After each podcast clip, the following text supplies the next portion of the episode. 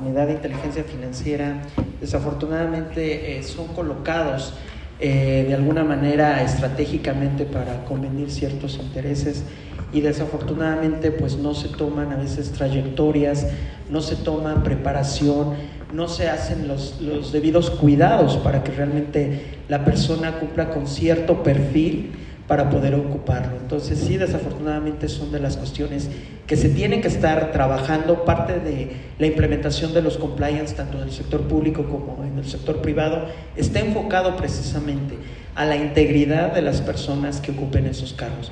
Digo, eh, cuestiones políticas, cuestiones de esa naturaleza siempre han existido, pero creo que como sociedad también tenemos que darnos a la tarea de manifestarnos al respecto para poder hacer los señalamientos respectivos y poder de alguna u otra manera pues evitar este tipo de conductas. ¿no?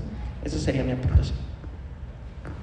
También eh, hay que recordar que también tenemos las evaluaciones de Gafi donde ahí van a ir evaluando a cada país de acuerdo a sus actos, si han seguido las recomendaciones y que desgraciadamente en nuestro país tenemos esa situación.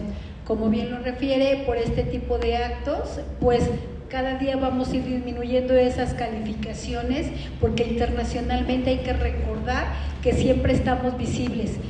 Nos están evaluando y por eso hoy ya nació lo que es la Evaluación Nacional de Riesgos que salió el año pasado en agosto de 2023 y desgraciadamente ahí vienen los porcentajes, las calificaciones que hemos ido sacando por este tipo de prácticas y que pues internacionalmente pues sí estamos señalados por estas acciones que están haciendo nuestros dirigentes.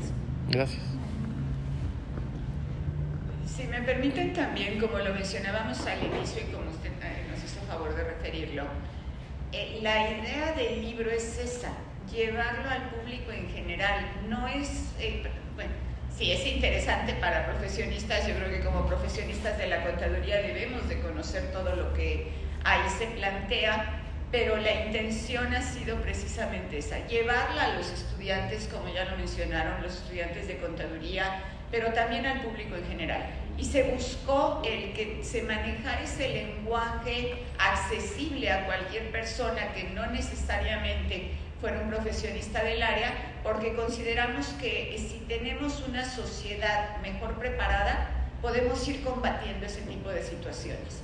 No es una tarea fácil, ya hace rato se mencionaba, ¿no? Bueno, la cuestión de la corrupción, pues la corrupción yo creo que lo que podemos ir haciendo es tratar de no caer en ella, ¿no? A lo mejor pues, ¿qué, puedo aportar? No mucho, pero entre eh, cuando vamos sumando uno, uno, uno, así logramos ir combatiendo, ¿no? Digo, ¿qué es lo que nosotros pretendemos con, con este libro? Muchas gracias.